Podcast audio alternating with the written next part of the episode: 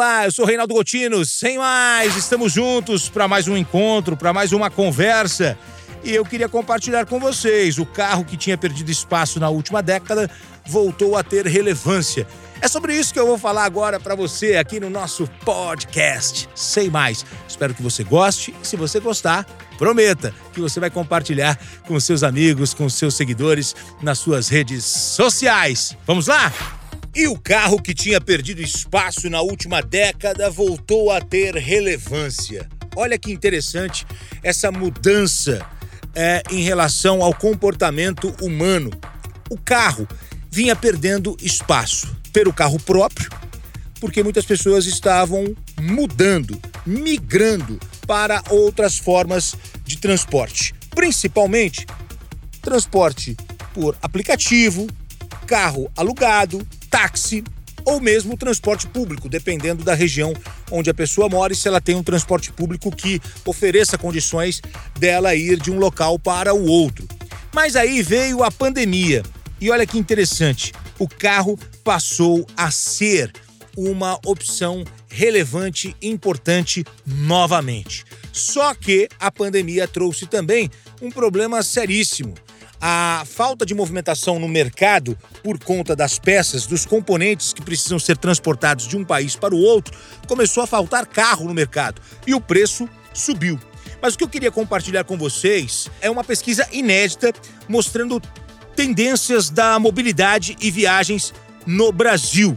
E aí, gente, é, o pessoal que organizou esse estudo, essa pesquisa, é, acabou ouvindo 1.600 pessoas para entender quais são os principais meios de transporte utilizados e os tipos de uso. E essa pesquisa mostrou um dado muito interessante. O carro que tinha perdido espaço na última década voltou a ter relevância, principalmente por causa da pandemia. O carro ganha essa relevância no quesito mobilidade por ser um meio de transporte mais seguro. Olha que interessante isso.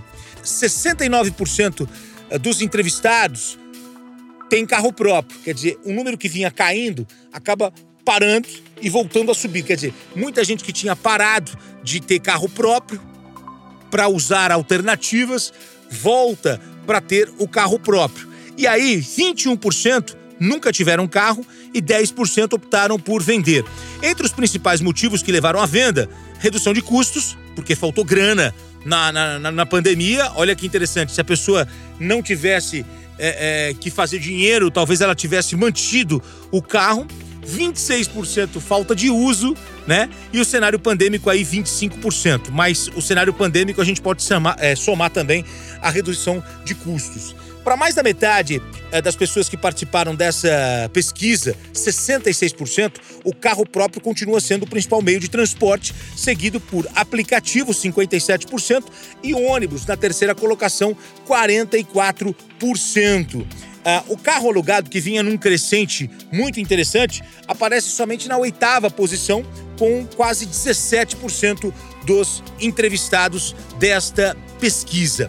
O carro alugado virou uma opção para muitos, aquele carro por assinatura, acabou é, é, conquistando um pouco do mercado, principalmente pessoas que alugam o carro para trabalhar ou viajar. Essa pesquisa revelou é, um pouco disso, né? Que é, o mercado de carro alugado acabou atraindo gente que utiliza o carro para viagem, faz a alocação do veículo, principalmente nos finais de semana. Eu achei interessante essa pesquisa porque ela traz um pouquinho do retrato do comportamento, né? O carro acabou perdendo um pouquinho do espaço. Muita gente achava que era um mercado que ia uh, diminuir bastante com essas novas alternativas, né?